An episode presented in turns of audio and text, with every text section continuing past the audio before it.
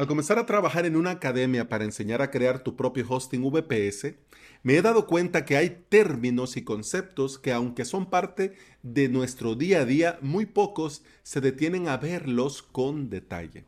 En este episodio exploraremos a los dos protocolos seguros de transferencia de archivos que vinieron como alternativa al FTP. El FTP generó preocupaciones desde sus inicios por su falta de seguridad. Algunos kamikazes al día de hoy se aventuran a utilizar este protocolo, es decir, el FTP a secas. Y hay algunas empresas de hosting desalmadas que es lo único que le ofrecen a sus clientes a la hora de conectarse para transferir archivos. Lo ideal es utilizar a sus dos sucesores, el SFTP y el FTP-S. Es decir, que estos dos amiguivis son protocolos de transferencia de archivos seguros. El FTP-S se basa en FTP combinando con el SSL-TLS.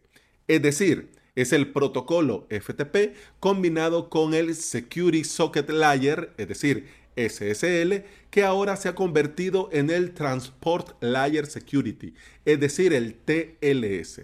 Y es importante tener presente que el TLS no solo cifra los datos para que los atacantes no puedan hackearte ni hacer uso de tu información, sino que también autentica la conexión entre el navegador y el servidor. Y por eso es tan importante los certificados SSL-TLS, porque al conectarse el navegador a un servidor, comprueba si hay un certificado válido.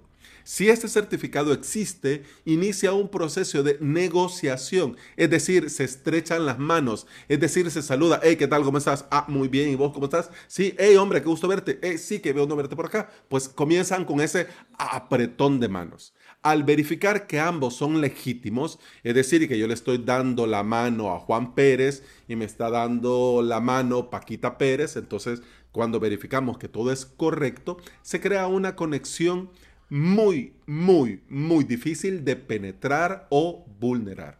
Al añadir esta conexión segura al protocolo FTP, convierte un método de transferencia de archivos completamente inseguro en uno que es muy difícil de hackear.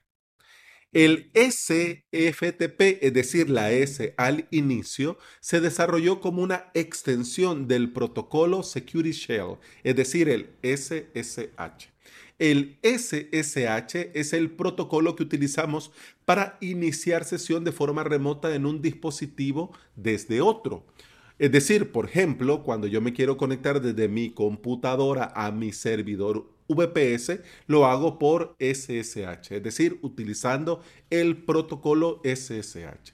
Cuando combinamos este protocolo SSH y el FTP, tenemos como resultados el SFTP, el cual se convierte en un método para transferir archivos completamente seguro. ¿Por qué? Porque lo hace a través de la conexión segura y el cifrado SSH. El SFTP cifra los archivos y datos. Luego los envía a través del flujo de datos seguros del SSH. Esto inicia cuando se crea la conexión y se obtienen las credenciales. Al hacerlo con los datos correctos, tanto de IP, usuario, contraseña. Y por supuesto, las claves seguras públicas y privadas. En nuestro día a día, yo creo que es más conveniente conectarnos utilizando el SFTP porque ya nuestros paneles de control nos proporcionan usuarios SFTP que podemos utilizar para acceder a la terminal o a un programa FTP. Filesila, por ejemplo, facilita este tipo de conexiones y nos muestran todos los protocolos para que nosotros elijamos y nos deja guardar estas conexiones para ahorrarnos el paso de rellenar IP, usuario y contraseña. Y esto es importante porque aunque por fuera, del lado de Filesila, en el desplegable vos veas las opciones como que fueran lo mismo, por detrás no lo son. Es decir, que por eso es importante entender la diferencia entre el FTP no seguro, el FTPS, es decir, el FTP más el SSL TLS y por supuesto el SFTP, que es el SSH, más el FTP. Mira qué trabalengua más bonito nos acaba de salir. Si tu proveedor actual de hosting solo te permite conectarte por FTP, yo te recomiendo inmediatamente salir corriendo de ese hosting malo, porque esto es un básico dentro de la seguridad y no te puedes dar el lujo de conectarte a tu servidor sin ninguna seguridad. Y bueno, hemos terminado el episodio 719 de Implementador WordPress y VPS. Se despide de vos Alex Ábalos, soy formador y especialista en servidores y paneles de control que son usados para crear y administrar hosting VPS.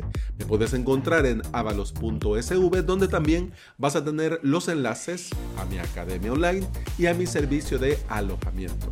Te invito a volver y a escuchar otro episodio porque en este podcast no solo hablamos de conceptos, conexiones y protocolos, sino que también hablamos de WordPress, de hosting VPS, de emprendimiento y del día a día al trabajar online.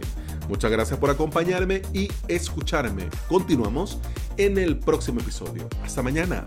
Salud.